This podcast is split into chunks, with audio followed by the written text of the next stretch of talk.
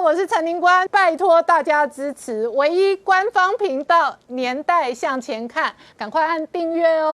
欢迎回到《年代向前看》的节目现场，大家好，我是林官，欢迎我们忠实观众跟粉丝朋友扫描 QR Code 订阅《年代向前看》YouTube 官方频道。我们看哦，美国财经媒体追踪 SEC 即将全面下架中概股，这一次哦，对于中概股的追杀，使得相关的指标港股哦全面血流成河，而且外界关心的是哦，如果一旦要符合 SEC 美国证管会新规定的话，可能高达两百多家的在美国挂牌上市的中概。概股要全面下市，那指标的企业包含今天滴滴也证实哦，即将从美国下市。然后同一时间哦，在伯恩伯的专栏作家还写了一个文章，他说美国现在对于中国的市场铺险部位高达二十兆，如果台海发生战争的话，美国人哦可能要被迫延后退休。那主要的原因是铺险部位的伤害。好，美中关系全面恶化跟脱钩的同时哦，昨天晚上。传出来，日月光直接卖掉中国四个厂哦，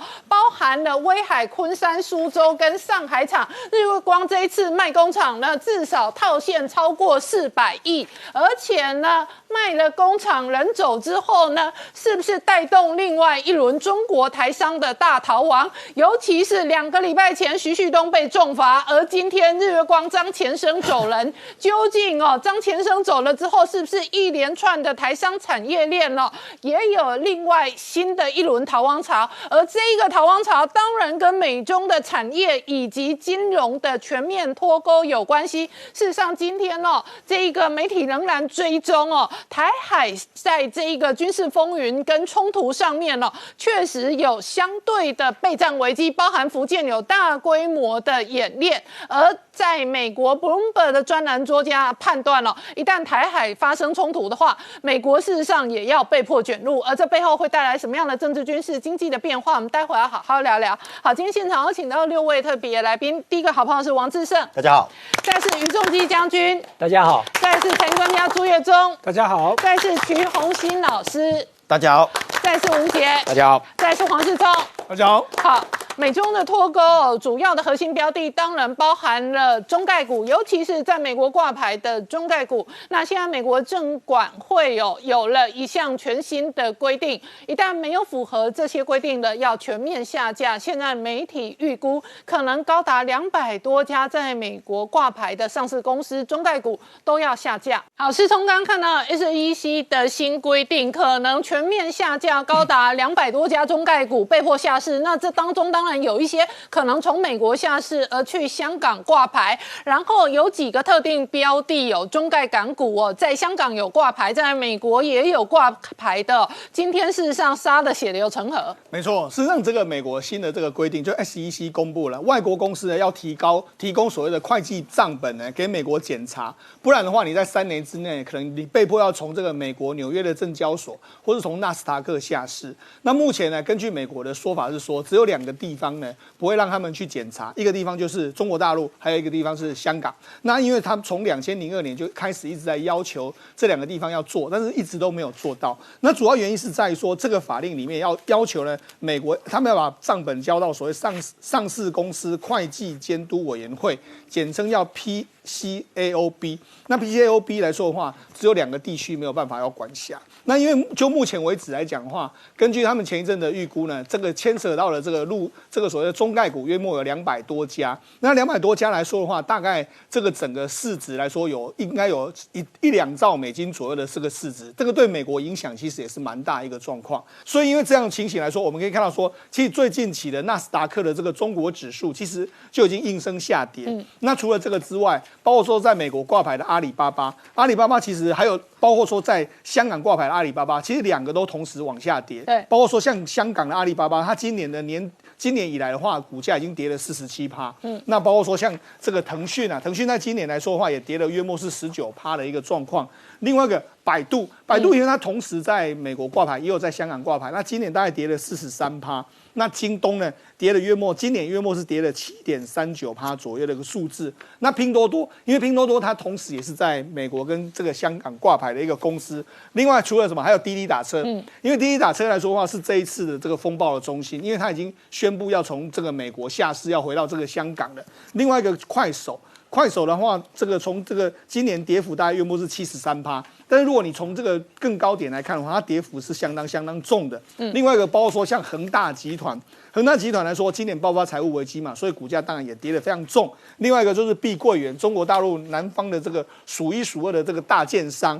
另外包括说像新东方，新东方我们接下来看的好，新东方和好未来。因为他们都是被监管的这个相关的这个补教业，对，虽然股价是跌的蛮重。你看这种都是躺平，直接杀九成，然后已经停牌交易。对，那因为已经当然接下来他们的业绩也不会有什么好的这个状况。那除了这个两家新东方跟好未来之外，包括说像万达电影，今年也跌了二十八趴。另外最近呢传出说要裁员的爱奇艺，今年其实跌幅也相当重，今年也跌了六十九趴。所以现在因为现在根据这个中国的官方的这个说法来说话，除了这个。除了这个美国要求你这个推要求你要缴出这个相关的会计账之外，中国现在也在这个禁止，就禁止了公司用所谓的可可变可可变的利用经济实体。嗯，那什么意思？那就 VIE 的架构。那 VIE 架构是什么？因为根据中国的法令是，那很中国的很多科技公司是不能够让外资持有的。譬如说以像阿里巴巴这种公司，嗯，阿里巴巴这种公司你牵涉到很多网络资讯，你不能让外资持有。所以他们用的方式就是他们会。会到海外去，譬如说在开曼群岛或是在哪个群岛加一个所谓 VIE 的架构。那 VIE 架构就是外国人买的是这家公司，它不是控有我们中国大陆实质的阿里巴巴这样一个状况。那这会变成怎样？未来可能有很多中概股你就没办法去美国挂牌了，因为中国大陆禁止你这样做。这最明显的例子就是字节跳动。字节跳动原本有想要在这个美国挂牌，但是如果中国禁止你用 VIE 架构的话，那你就不能够去了。那这个架构也是美国在抗议的，因为美国证管会就说：“哎，你这个 VIE 架构是个空壳公司嘛，你根本没有办法实质控到，你有没有办法控到这个？你如果真的 VIE 出问题的时候，这个这个中国到实体是跟你没有任何关系的嘛？所以这个当初就已经引起引起很多的这个双方的这个争议。好，那除了这个之外，目前有可能会回到香港去挂牌的中概股到底有哪些呢？包括说拼多多、未来汽车、这个滴滴打车、贝壳贝壳找房、陆金所。货车的这个 A P P 的这个满帮，包括说人力中介的这个看准网啦，腾讯音乐啦，还有这个富途啦，还有包括说像唯品会等等，这些可能比较大型的呢，它可能就回去。那这里面为什么会很多都是跟科技相关？因为中国还有一个叫做科技数据的问题。对，它现在科技数据你不能够流到这个海外去啊，所以这些可能都会优先会回去，就是跟网络数据有相关的这个可能会回去。好，那除了这个之外，因为我们知道很多台湾人也在看这个爱奇艺嘛。那结果爱奇艺呢传传出了这个史上最大规模的裁员，他这次裁员约莫是二十趴到五十趴，而且他裁的都是比较说中阶管理员，然后比较资深的，然后年长还有薪水比较高的，那留下都是所谓薪水比较低的。那甚至这个游戏部门就整个被裁掉。那为什么游戏部门会裁掉？中国大陆前一阵子习近平就在打这些游戏啊，这已经活不下去了。包括说为什么他们亏损那么严重？他今呃去年已经亏损六十亿，那今年前第今年第三季呢？亏了十七亿，那为什么亏那么多呢？第一个就是说，因为原本爱奇艺他会去投资很多中国的电影或者电视的这个制作，但是很多电影电视的制作呢，现在很多是没办法播的。对，他很多，譬如说像前一阵的吴亦凡，嗯，哎，吴亦凡，如果你牵扯到吴亦凡的东西是没都没办法播，嗯我的投资完全都打水漂啊。所以他们这个很多艺很多艺人，包括说前一阵子说，哎，不禁娘令，哎，很多东西都没办法播啊。所以他之前的投资很多都是完全打水漂，再加上说中国大陆对这种网络的监管越来越严格的时候。你必须要付出很多很多的成本，所以对对这个爱奇艺来讲的话，它当然就不得不裁员嘛。嗯。但是我知道过去这些公司都是中国大陆的最好的企业，那最好的企业都爆发这么大的裁员潮，那你就从中间你可以看得出来，中国的经济可能真的会出很大的问题。哎，真的，而且岳中彭博的专栏作家直接撰文哦，而且推估哦，事实上美国在中概股的铺险部位高达二十兆。呃，确实哦，这个原本美国财政部的统计已经是二零一七年的资料，当时是一千五百四十亿美金了哈。那显然这个数字是严重被低估，而且那已经那么久以前的数字了哈。所以说这个彭博的这个财经作作家呢，他说哦现在呢整个算起来应该可以达高达七千亿美金，也就是二十兆台币之多。哦那其中大家比较担心的是美国政府的养老基金，好，那因为。这个过去它其实绩效大家知道美股涨得很多嘛，以过去这一年来说，美国这这个退休金大概涨了十五点六趴，大家知道退休金基本上投资是非常保守的，但是因为美股美股实在太好，所以它涨得非常非常多。好，可是现在大家开始担心一件事情了，如果台海真的发生战争了，那怎么办？好，所以呢，现在美国的很多基基基金经理人啊、分析师啊，就在想说，万一发生战争，第一个，这个战争到底会怎么打？美国会不会被牵扯进去？第二个，对市场的影响一定是直接的嘛，因为美国有一堆的机构都投资美，都投资在中国嘛，那甚至也投资台湾嘛。如果一旦发生战争，一定都跑不掉的嘛。好，那就算战争没有爆发，美国的金融业其实已经也受到很大的伤害。为什么？就是刚刚刚这刚刚有提到的嘛。哎，习近平这一波的这个对中国企业的监管，其实。最倒霉的、最痛的，其实反而不是中，不是只有中国的企业而已，美资企业也是一样嘛。好，我们就以之前那个小摩哈那个 CEO 讲那个讲的那些话，哎，他真的很感人，因为小摩是他投资在中国高达两百亿美金，他居然还敢说他小摩的寿命会比中国共产党更长，真的是很佩服他。好，那另外呢，野村他们也去统计哦，哈。就中国的名气的部分，中国名气的总总债务高达五点二兆美金，那其中大概有一成，大概就是五千两百亿是以发债的形式，因为大部分还是中国的银行贷款。好，那中国银行贷款跟其他人贷没有关系，可是发债的部分就要注意了哦。这五千两百亿左右美金的债务呢，其中有两千一百七十亿是真的用美元发债。大家想，谁会去买美元债？嗯。除了一部分香港的投资人之外，绝大部分很可能都是美美国的这些金融业嘛。那尤其我们刚刚讲的美国的这个养老金，有没有可能在不知情的情况之下，因为很多商品都经过一再的包装，你踩到雷？嗯，非常有可能嘛。哈，所以呢，现在大家就去统计哦，哈，就美国他们自己的统计呢，这整个全世界有买到恒大，我们先看恒大最严重的这个恒大呢，全世界大概有四十的国的投机机构，大概有四十六点八亿。的美金买了这个恒大的债，其中光美国自己大概就十三亿美金了。好，那其中会不会美国养老金？非常有可能嘛。好，那如果再进一步去看这些金融业的部分？好，大家统计这到七月底的资料，第一大户叫做法国农业信贷，一点三亿美金；第二是 UBS 瑞士信贷，大概七千九百多万。好，在还有英国的安石、德国的安联跟美国的黑石集团。所以你看哦，美国、英国、德国。法国打给了五嘛，那所以这个一旦爆了，问题当然很大。那更不要说我们以前也谈过了，不是只有美国养老金，日本养老金也很紧张啊。所以日本养老金呢，之前呢就被日本的网友自己戏称了哈，这可能是中国的第一大的这个这。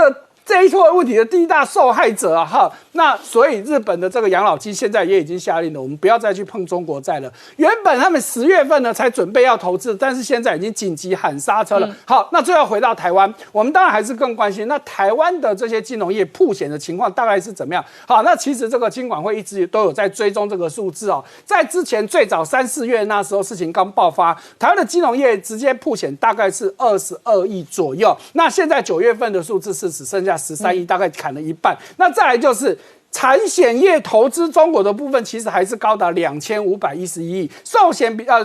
这抱歉，寿险业是两千五百多亿，产险比较少，十六亿。那另外呢，跟台湾一般投资人比较有关系的，就是基金的部分。到九月底，台湾的基金直接投资中国房企有四百二十六亿台币，那一共有两百一十九档哦，数字比例是非常高的哦。那境外基金的部分也有两百二十五档，一共投资了两百三十亿。换句话说，就以基金有投资到中国房企的，其实有高达了四百呃六百五十七亿左右，所以这些也是投资。人要去注意到，那当然这些金融机构真的要奉劝他们，能减码，趁现在还能减的，赶快减吧。好，我们稍后回来。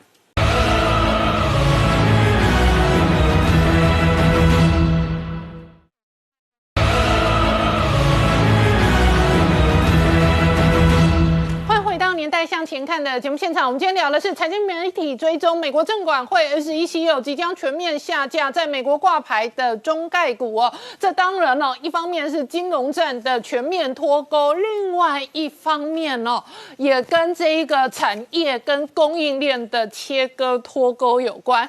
固然今天在台湾财经界最大的新闻是，昨天晚上日月光直接公告卖掉中国四个厂，然而同一时间今天滴滴打车也。公告，他六月份才在美国 IPO，然后他准备要回香港要打包走人。好，师聪刚刚看到的是滴滴也确定今年六月才在美国 IPO，然后要下市回香港。那另外一个是日月光打包走人，昨天晚上传出来打包四个厂，然后套现四百亿。没错，我我相信这个消息呢，很多人都认为说可能是受到这个徐旭东的这个消息的影响。那我个人认为呢，其实或多或少一个有一点原因。为什么这样说呢？他其实这一次一共卖掉了约莫这个，包括说像威海、昆山、苏州还有上海四个厂，给这个北京的这个自路的这个资产管理公司。那我们今天讲这个自路资本呢，它其实是中国大陆一个国家级的，它特别是在以跟大基金互相合作的一个算是这个收购的基金。它其实除了收收购这一次的日月光之外，它在中国大陆本土里面也进行过几次的收购，包括说到海外收购。它曾经，呃，应该我们一有印象的话，他要去收购一家韩国叫 Magnet 公司，后来被美国阻止，就是由自路公司去收购，这个案子没有成型。那后来他又去法国等很多海外去收购，所以他等于是说一扮演一个收购者的角色。那为什么这次日月光要卖？因为日月光这四座厂呢，它其实算是比较中低阶的这个。这个封装，那中低阶的封装来说啊，其实毛利不高。嗯，那为什么要卖给中国大陆的厂商？因为中国大陆目前呢，我我们知道说，其实这几年来说的话，包括中芯或者很多中国大陆的红红利等等的，他们在供的就是所谓中低阶的这个半，包括说二十八纳米啦，或者四四四叉纳米这些，那这些刚好是中低阶封装需要用的，所以他们需要大量的产能。那这个日月光把它卖掉之后，它现在。目的就是它不会扩充这些中低阶的产能，它等于会回到台湾来扩充高阶产能。对，所以这是他的想法。那与其在这个时候卖掉，因为什么？这时候卖掉，这时候卖掉的话，可以卖到相对好的这个价钱。嗯，我们知道说，其实张前生是一个非常精明的生意人呐，包括说之前在中台湾布局，后来又跑到中国大陆去搞这个银建，那现在赶快撤退回来。我觉得他的这个手法或者说整个做法，我觉得非常值得大家的观察。嗯，好，那主要是因为我们知道徐旭东最近不是被迫要表态。九二共识吗？对。那主要原因在于说，其实为什么徐旭东会表态？我觉得中国到现在对台商有两种两种想法。第一个就是你是攻我内需产业的，我敢杀你。但如果你是一种外销产业，像很明显啊。这个日月光为什么李玉让他走人？对，因为日月光攻的是外销啊，嗯他攻的是所谓的中中国大陆以外的市场啊。好，那所以我没办法杀他，我反而他要卖给我，我会很开心，因为我需要这些工人。而且中国现在有在自建半导体的供应链，是，所以这就变成中国内部的自己的自有的供应链。对，所以他反而对这些台商他是很开心的，但是对徐旭东他杀杀起来毫不手软。嗯好，那事实上我们讲为什么徐旭东会？被被迫这样，我们曾经在节目上讲过，亚尼中国好的时候，它一年可以贡献大概一百五十亿，获利一百五十亿左右了。那如果以你台湾来讲，我帮大家稍微算一下，台湾的远传电信呢，一年大概赚八十几亿啦。那远银、远东银行一年大概赚二十几亿啦，那远百一年大概赚十二十几亿啦，所以加起来的话，其实跟它的两岸获利是差不多的。虽然为什么要对中国大陆有一点，就是说，哎，我好像你叫叫我怎么做我就怎么做，因为这一块是徐旭东怎么样都不会抛放弃了这个金鸡母，那你就是受制于他嘛，跟日月光所受到的状况就不一样。那除了跟日月光一样一样的这个情形，这几年还有什么伟创啊？对，伟创他前几年不是把这个昆山厂卖给立讯吗？嗯，他也是打包走人了，可是中国大陆有拦阻他。他吗？他还是让他走啦，因为这个他们需要这些工厂，而且他们红色供应链反而觉得这样更完整。对对，没错，他们反而是好，而且他们愿意高价去抢。对，那甚至是说立讯拿到这个工厂之后，他可以拿到部分这个苹果中低阶的这个订单，所以他们觉得反而是好啊。另外包括什么？包括说像可成啊，嗯可成哎，可成是把大陆的厂几乎全部都卖掉，对，卖给蓝思科技，他是连连他苹果单他都不要了，就。在厂家单卖给了这个蓝思科技，你就知道说他也是走人啊。如果你现在回头去看，你会觉得哇，他们当初走的时间点真的非常。回头去看，他是对的啊。对啊，非常漂亮啊。所以你知道，事实上很多以外销出口导向的台商这几年都在慢慢撤出，那他们都能够高价卖得出去，就是这样。所以显然，这中国对待台商是两两面的手法。嗯那好，那童子贤他就说，我跟你讨论一件事哦。是。早先我们看到的是组装，组装中国早就会组装了嘛，所以伟创就赶快卖一卖走人嘛，因为组装最简单嘛。然后可成的这一个机壳也不难嘛。那现在日月光哦是半导体的中下游的比较低阶的封装，对。但是中国封装也会自己做啊，现在是高阶的技术哦，跟这一个质量 quality 不到位，低阶的又不难。对。日月光走人之后，你觉得还会不会有连锁反应，一个又一个走人？我觉得这是会的啦。为什么？日月光的供应商看到日月光走人，其他周围的供应商要不要一起打包走？当然啦，因为你看哦，譬如说我举这个伟创为例，伟创它的这个工厂那么大一个工厂，它旁边一定有一些跟它合作的公司啊。那合作的公司来说，哎，你要到印度去设厂，还是要海外设厂，我就跟你走啊。所以这一定是。一一大瓜的跟他走的一个状况，这个这个伟创是如此，那当然可成也是如此。那一个机壳厂，它有非常多的周边的这个一些合作的伙伴，他也会跟他走啊。那包括说像和硕这几年很多厂商都已经往外移，所以这些这些一定会陆陆续续离开。那中国对于这些所谓科技业来说，他们会觉得是他们赚到，嗯，因为因为我就我刚才就讲嘛，科技公司很多是带着厂给你啊，对，所以你可以马上生产啊，就你留下产能，留下人，留下技术，然后中国。刚好可以壮大红色供应链，所以他对你会很优待。但是你说徐旭东，你的亚尼，你你卖你亚尼中国，你那是就是我们的水泥工厂啊，你有为我们创造什么东西吗？所以他当然可以敢杀你啊。否则，你看最近不是中国媒体也在讲嘛？哎，一样啊。我们知道我们的首富啊，郭郭台铭先生，他也很有时候也会对这个政也是你要说他有有没有亲绿。按照徐旭东这样的状况，他也是这样子情形，那为什么不敢杀他？很多人都是这样的状况啊。我们组装业里面有几个老板，他也是有有跟绿营的也关系不错啊。那为什么他从来也没有动过他？那显然就是他对台商是他柿子挑软的吃嘛。你徐旭东就是软柿子嘛，对不对？就这样一个情形。那我觉得其实。这个童子贤有说到一件事啊，他说未来这种所谓厂商外移到从中国到外移出来的状况越来越快。对，那主要原因有几个啦，一个中国大陆其实劳动力慢慢不足，包括说他们现在少子化，然后老年化的状况非常严重，另外一个是薪资水水准提高。他举说，以这个他当初这个阿扁总统在的时候呢，当初中国大陆的人这个一个工人呢，大概约莫人均所得是九百，现在已经到一万了嘛。对，所以你看这十几年的时间里面，完全完全已经大大的不同啊。所以我觉得这个往这个中中国大陆以外的市场去跑，我觉得这是难以难以避免的趋势。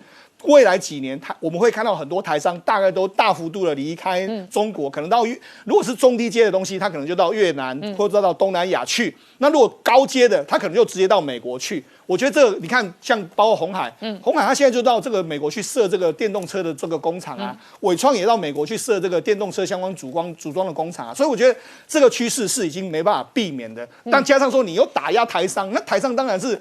在这种这么多的推力跟拉力之下，他一定恨不得能够离开中国就离开中国。我觉得今天可能都很多人羡慕张前生可以顺利落袋为安。是啊，有人接手，有好价钱，然后呢打包走人。是啊，那这中间有一些台商要卖工厂也。并不一定好卖，是。然后你的工厂如果不值钱的话，人家也并不一定给你一个好价钱，让你套现走人。没错。那我请教月中哦，是。所以我们看到全世界逃离中国潮，不是只有台商卖工厂，对。另外一个指标是最爱中国的淡马锡，是。淡马锡从两千年以后呢，是中国数一数二的前几大外商。那确实在中国上面的市场也曾经赚很多钱，但是今年它直接断干净。好，所以呢，现在。淡马锡终于也受不了，即便我有政治上考量，但是赔钱赔成这个样子，我都不得不出清了。所以淡马锡现在开始说，包含了百度、好未来、新东方是全面出清，嗯，减码的包含阿里、滴滴、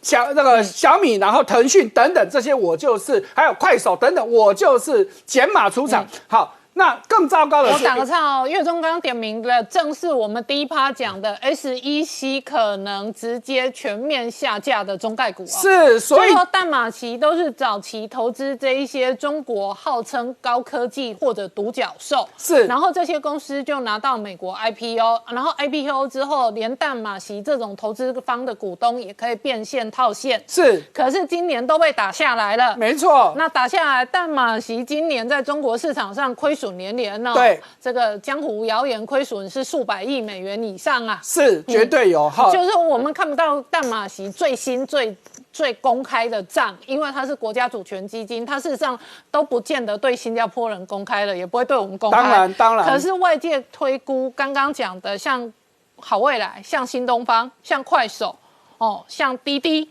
啊，像腾讯，那这些以今年的跌幅来讲，亏个百亿美元也是刚刚好而已。对，好，去年其实他们的报酬率其实蛮高的，还有十六趴，但是去年是去年，今年是今年了哈。那我们举比较具体的哈，已经有揭露的就是除了代码席之外呢，新加坡其实还有一个叫新加坡政府投资公司，简称 GIC 的，这家他们就自己有讲了，我光投资新东方，因为它是新东方最大股东之一，果趴。嗯，可是刚刚四中给我们资料，新东方今年跌多少？九成。呢，所以光这一档就一百亿美金了。哦，你就不要说哈，所以您刚说的一百亿美金跌九成，就是赔九十亿美金啊。哎，是赔一百亿美金。他是直接就赔一百亿美金，直接赔一百亿美金。对，所以我刚刚随便估，他说今年的账上绝对数百亿美金啊，没错，搞不好是数千亿美金都有可能发生，真的都有可能哦。所以这就是一个最大的问题嘛。就我们回到前面的问题，主权基金它降仓程度一定有政治的目的在里面，它不能用单纯的投资公司去。可是你想，它新加坡跟中国的关系真的是非常非常的密切，所以我们刚刚给大家的数字嘛，他投资中国比投资自己还多，可是现在都。忍不住得撤了，嗯，那大家就知道这个问题有多严重。好，所以这个撤就是全世界都在撤，大家眼睛要睁大。我们稍后回来。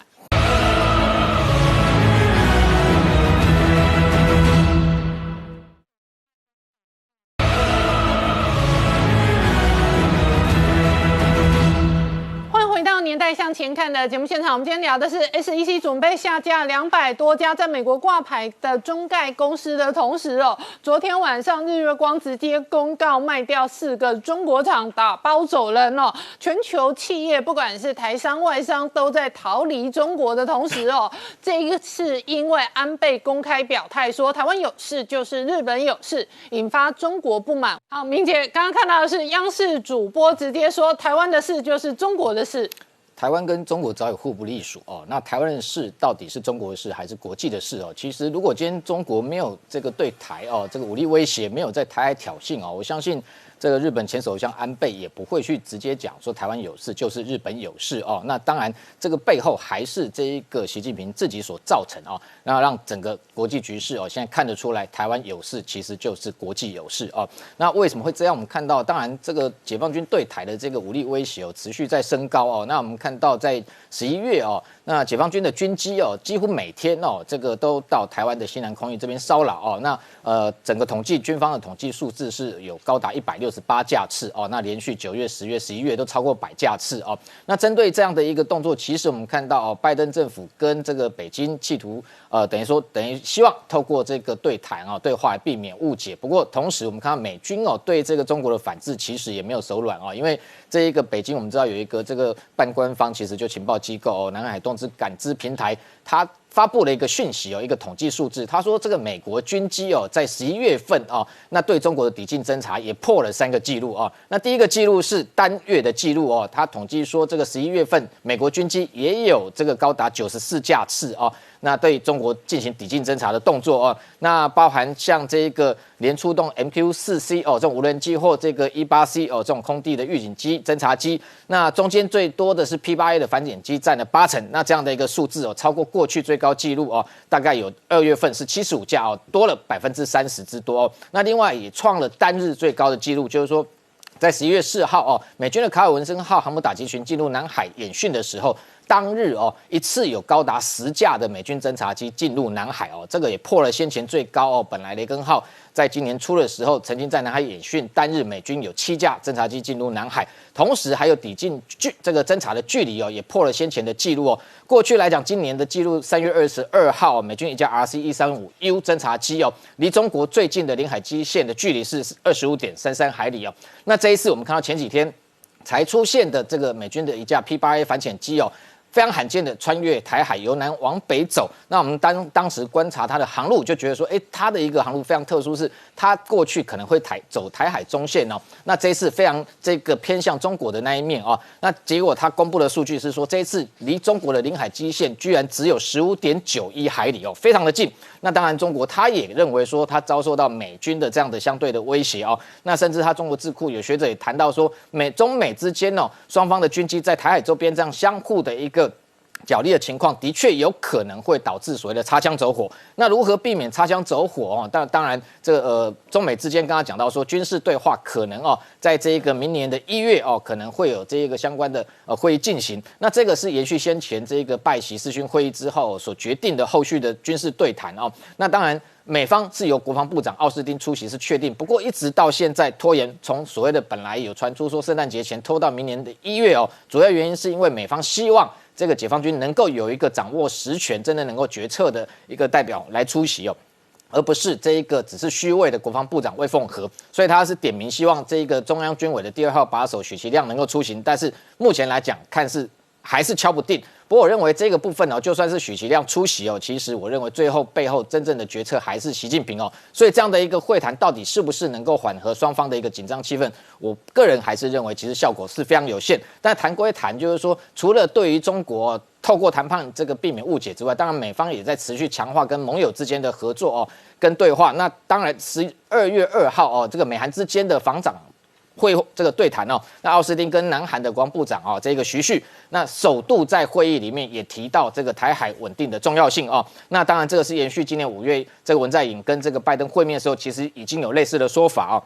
那奥斯汀在这个会谈中也特别批评说，这个解放军不断的持续在发展各种的武器中间，点名这个高超音速武器的飞弹哦，可能会破坏这一个整个区域的紧张哦。那当然还有刚刚讲到说，日本的前首相这安倍晋三哦，那先前这个在对台湾的这个国策院智库在谈话的时候讲到说，台海有事就是日本有事，就是等于日本日美联盟有事哦。那他在谈话内容中也谈到一段说，他在他任内哦，其实就已经开始在这一个指。是这个日本防卫省开发一型新型的这一个巡弋飞弹哦，那这样的一个巡弋飞弹，近期又传出说日本将追加一千亿的这个日币的预算哦，那进一步开发所谓的远程飞弹，而且射程可能会提高到一千公里哦，那这一千公里非常的惊人，其实背后一千公里的射程，主要当然就是反击在这个中国哦，这一个呃等于说它本土的一个飞弹基地哦，那过去来讲本来。这个日本自卫队先前已经有装备这个 ASM 三型哦，那它射程约莫只有两百公里。那现在如果在开发所谓的 XASM。三型哦，这样的射程初步是先提高到四百公里，未来进一步可能会延伸到一千公里。那未来可能会由它的这个 F two 战机来这个挂载哦。那除了这个空射之外，另外还有陆基型、海基型也会陆续开发哦。那甚至跟美方也会采购 H N 一五八 B 哦，这个 J A S S M E R 哦，这样子挂载在这个 F 十五 J 上面哦，对这个中国都进行一定程度的一个贺阻跟反制的能力。那除此之外，当然美日之间的演习，由安倍提到说，光去年二零二零年就高达四十九次之多。那今年二零二一年的数据统计还没有出来，但是我认为绝对会超过这个去年的一个数字哦。因为先前除了这个日本自卫队的这个统合演习才刚落幕哦，而且这个日本的防卫省还非常特殊的用简体字哦，怕中国的网友看不懂，直接把日文翻成简体字，而且中间就非常多的照片都在告诉这个中国，告诉解放军。日本跟美国之间正在不断的提升所谓的两栖的一个战力哦，那这个部分当然目的在贺阻中国可能对于日本西南诸岛甚至在台海生事哦，那还有包含像这个明天开始会有一项更这个最新的一个美日坚决之龙二十一哦，这个 Resolute。呃，Resolute Dragon Twenty One 这一项的军演哦，那主要在验证这个美军哦 EABO，就是说它陆战队的一个前进远征基地的一个概念。那这次也会这个从日本的本州哦，直接用 C 幺三栋 J 的这运输机，然后直接把这个 M 幺四两海马斯多管火箭的发射车哦，直接用幺三栋 J 的这个。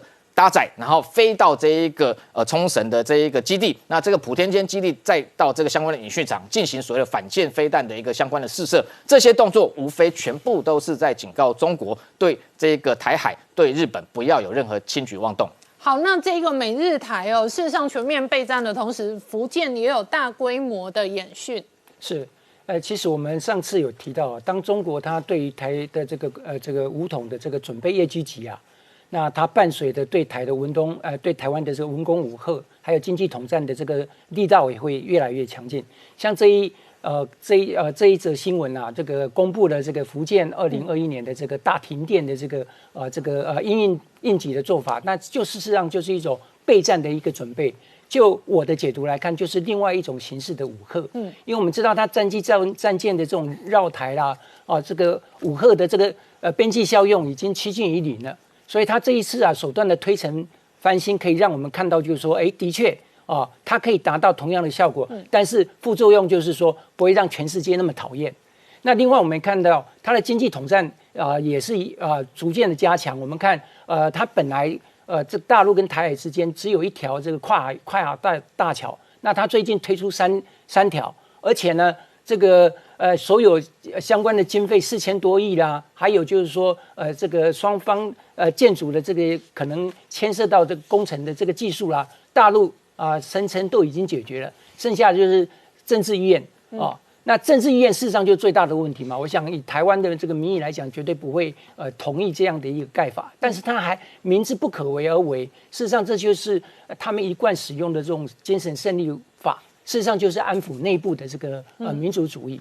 那当然中国的手段在变，我们看美国的这个策略也在做调整。尤其他的陆军部长这个呃沃梅斯啊，他就宣布啊。这个在昨天这个 CSIS 的这个会议上面讲，美国现在会积极在东南亚寻找这个军事基地。嗯，那这个动作事实上就是跟美军他的这个呃陆战队所呃之前推的这个 E E EABO 啊，所谓的这个呃远征前沿啊这个呃基地作战的这个概念是一样的。它最重要就是要达到风险分散，嗯，然后呢弹性用兵。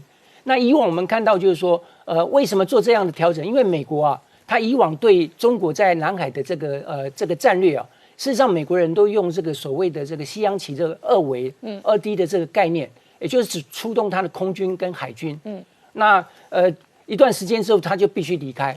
那像中国的话，他就用所谓的这个除了海空军之外，还占地为王，嗯，用围棋的思维对抗。所以美军发现就是说他在南海的这一方面的遏阻中共军事侵略的这个成效不彰，嗯，所以他现在已经发现。就是他的策略必须要做调整。好，我们稍后回来。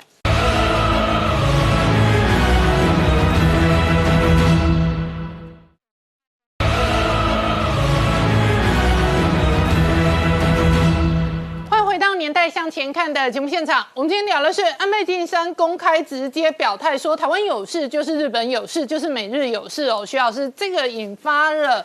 中日之间的外交大战。两天前，十二月一号，啊，安倍他出席的我们台湾的国策院影响力论坛，啊，他以这透过这个视讯的方式，以啊新时代台日关系为体呢来发表演说。那这演说呢，呃，我整理了一下，大概有三个重点哈。第一个是，呃，希望能够在自由开放的民主架构下，啊，促进台日合作。那这一点呢，当然我们可以知道。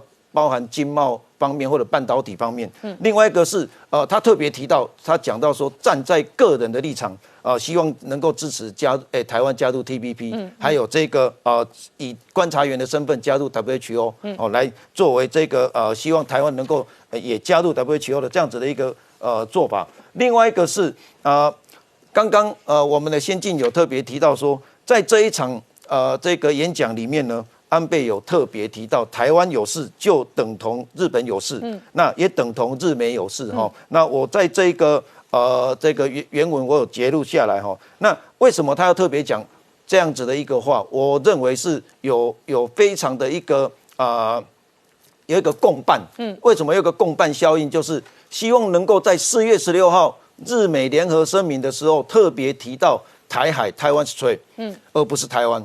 可是卸任的呃这个青台的这个安倍首相呢，他居然是直接就讲了台湾，嗯，所以我们可以知道说台海冲突跟台湾有事其实是两个非常不同的概念，嗯，所以为什么会可以知道说当天晚上这个呃中国的外交部呢，北京呢马上就呃召见了驻中国大使垂秀夫，哦跟他提。提出抗议哦，就是说你好像干涉到了这个 这个中国内政的这样子的一个说法，但是垂修夫呢也给了一个耐人寻味的回应，他说中国应该要理解日本国内对于台湾的这个想法哦，这个是垂修夫呃的回应，那也就可以知道说日本的外交界或者日本的政界其实对于。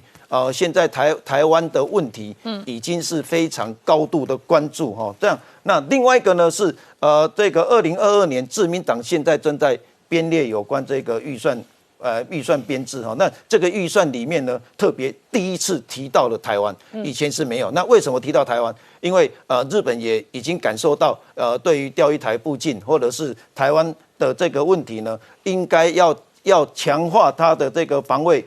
这个防卫防卫经费，哈，这个是呃，自民党已经有感受到的。那另外一个是，呃，现在我们现在板上这个看得到的是说，万一真的台海有事的时候，那日本应该如何回应？哈，但这个有三条路线，哈，那第一条路线呢，就是呃，台湾，呃，就直接就是呃，攻打台湾。嗯。另外一条呢，路线就是呃，要占占领钓鱼台。嗯。第三条路线就是直接直接攻占这个呃驻。冲绳的美军基地，嗯，哦，他并不是要打冲绳，哦，这个要必必须要理清楚。他驻冲绳的美美军基地，哦，那这三条路线呢是目前所预测到的。可是日本的做法很有趣，就是如果真的有发生台海战事的时候，那日本呢第一个想到的是，诶，这条路线就是从东岸要如何。让呃撤侨，简单讲就是撤侨。嗯，日本在诶在台湾的这个日侨有好几万人，所以他们想到的是要如何作为一个撤侨哈这个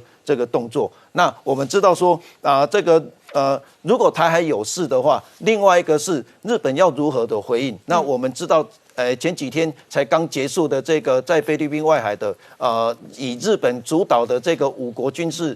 诶，海军的这个军事演习，好，那为什么要做出这个军事演习？因为，呃，用一句话来讲，就是呃，无事敌之不来，正事无忧以待之，嗯，就可以理解到说，其实日本一直都在啊做这个军事上的演练，也希望啊能够给予中国有一个威慑，或者是也希望他提醒他不要在台海有一些这个呃不不正常的举动。好，我们稍后回来。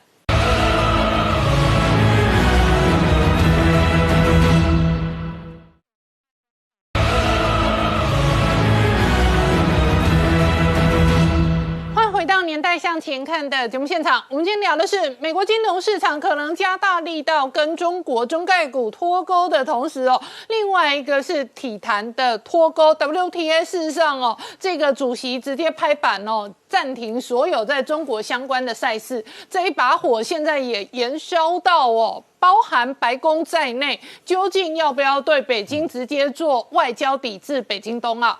是没有错，WTA 主席呃西门，他其实之前就不断的强调对于彭帅事件的关切。那因为中国迟迟不给予正面的回应，他真的忍不住，他十二月二号的时候直接讲，第一个，因为彭帅的这个事情，中国没办法交代清楚；第二个，到中国以及香港的这个呃呃。体育活动会影响到运动员的人身安全，所以从现在开始全部取消 WTA 在中国所有的赛事。嗯，这几条其实非常惊人的，大家以为西西门这这个这个很多人会认为西门是疯了，因为基本上 WTA 在中国的赛事是十年的签约，高达十亿美金。哦，这样子的一个额度，而西门其实从二零一八年不断的在努力促成这样子的呃相关 WTA 在中国的这样子增长的活动，可是现在就发现啊，他宁愿要人权，不要人民币，他宁愿要正义，然后不要那十亿，所以你看那个过程当中，你会看到说西门的强硬等于让。全世界对于说这个中国跟中国之间的体育冷战，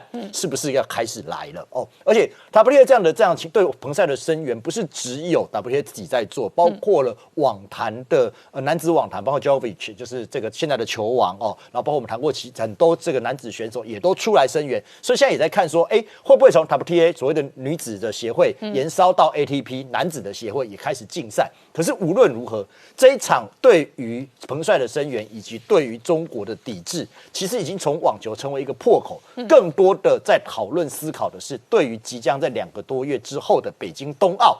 这其呃各个国家的态度，那除了澳洲之外，我觉得另外一个我觉得更让人这样感到惊讶的指标性国家是德国。嗯，德国的新的政府即将要上台，而他的新的外长是当然是这个呃最为反中的绿党的党主席呃贝尔伯克。那这位女性的外长，她在这两天接受访问的时候，也特别强调。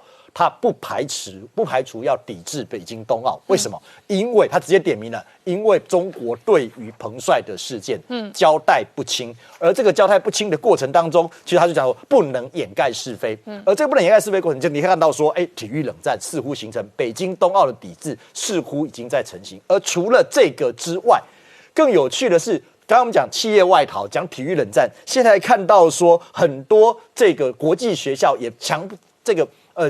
急忙的赶快要撤出中国。嗯，最有名的是什么？最有名的是闽，呃，这英国的西敏公学，这个学校是一一七九年，八百多年的学校。二零一七年的时候，很大幅度的到中国去成立六个这样的学校，每个每个学校每年的学费是一百八十万台币。然后今年十一月的时候说我要撤出了，为什么？因为他没办法忍受。这个要求共产党的够统一的这个这个相关的教材，他没办法忍受要练习思想哦。然后最重要的，他没办法忍受这个学校未来的董事要是中国人。而西敏公学的撤离之后，现在预估有超过三百家的私立国际学校也要开始的逐逐一的逃离中国。好，今天谢谢大家收看《年代向前看》，也提醒我们忠实观众跟粉丝朋友扫描 QR code 订阅《年代向前看》YouTube 官方频道。我们同时在 IG、脸书、推特、推管上面都有官方的账号，欢迎大家分享、订阅跟追踪。谢谢大家收看，谢谢。